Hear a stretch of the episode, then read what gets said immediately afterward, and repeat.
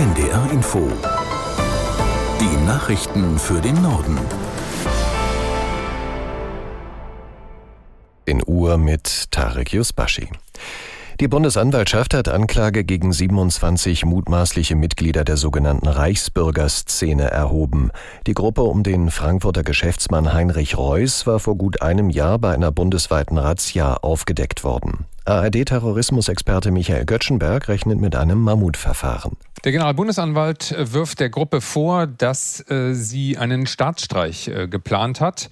Ähm, die Frage ist am Ende, ob man den Nachweis erbringen kann, dass das tatsächlich so stattfinden sollte.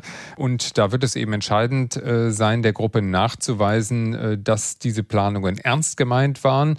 Man darf nicht vergessen, dass äh, die Gruppe zum Teil über eine militärische Ausbildung verfügte, zum Teil gar als Spezialkräfte ausgebildet war und äh, dass sie Zugang zu Waffen hatte.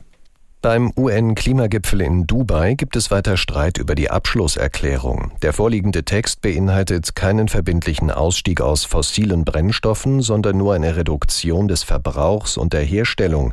Daran gibt es viel Kritik, unter anderem aus der EU und den USA. Aus Dubai Werner Eckert mit den Einzelheiten. Die ölexportierenden Staaten haben jetzt das große Fass aufgemacht und äh, sagen, wir stimmen da gar nichts zu. Das sind die einzigen, die zufrieden sind mit dem derzeitigen Textentwurf der Konferenzpräsidentschaft, in dem eben drin steht, äh, wenn ihr mögt, könnt ihr ein bisschen was tun, wenn ihr nicht mögt, dann lasst es halt. Es ist ein sehr wenig ambitionierter Entwurf und deswegen sind die Europäer, aber auch die Amerikaner, die Australier und sehr viele ärmere Staaten vehement dagegen.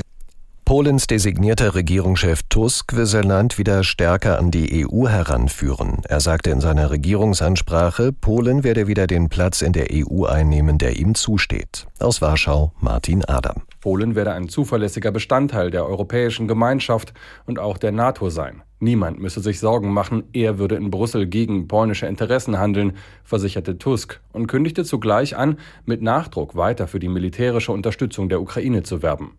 Donald Tusk eröffnete seine Rede mit einem Zitat von Piotr Szczęsny, der sich 2017 aus Protest gegen die Peace-Regierung vor dem Warschauer Kulturpalast selbst angezündet hatte.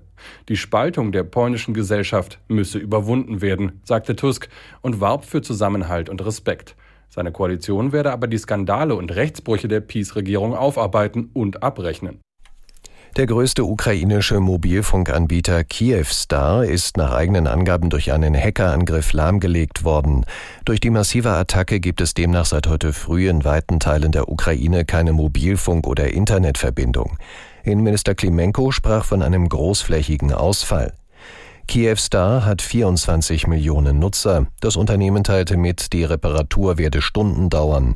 Um den Hintergrund der Attacke aufzuklären, seien Strafverfolgungsbehörden und Geheimdienste eingeschaltet worden. Das geplante Atommüllzwischenlager auf dem Gelände des ehemaligen Kernkraftwerkes Würgassen in Nordrhein-Westfalen wird nicht gebaut.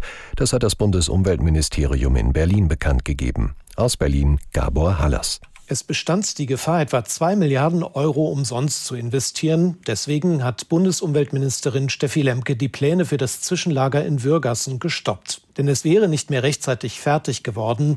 Laut Lemke war mit langwierigen Prozessen zu rechnen und es habe nicht die notwendige politische Unterstützung gegeben. Bislang wurden für Würgassen rund 60 Millionen Euro ausgegeben. Hier sollte schwach bis mittelradioaktiver Atommüll gesammelt und vorsortiert werden. Da geht es zum Beispiel um Pumpen, Rohre, Schutzkleidung, aber auch Abfälle aus Medizin und Forschung. Nach einer Alternative für Würgassen wird nicht gesucht. Das bedeutet, dass das Endlager Konrad und auch die Zwischenlager im Land nun länger im Betrieb bleiben. Die iranische Kurdin Amini hat posthum den Sacharow-Preis des Europäischen Parlaments erhalten. Stellvertretend für Aminis Familie nahm deren Anwalt die Auszeichnung in Straßburg entgegen. EU-Parlamentspräsidentin Metzola sagte, der Mut und die Zähigkeit iranischer Frauen in ihrem Kampf für Freiheit und Menschenrechte seien nicht aufzuhalten.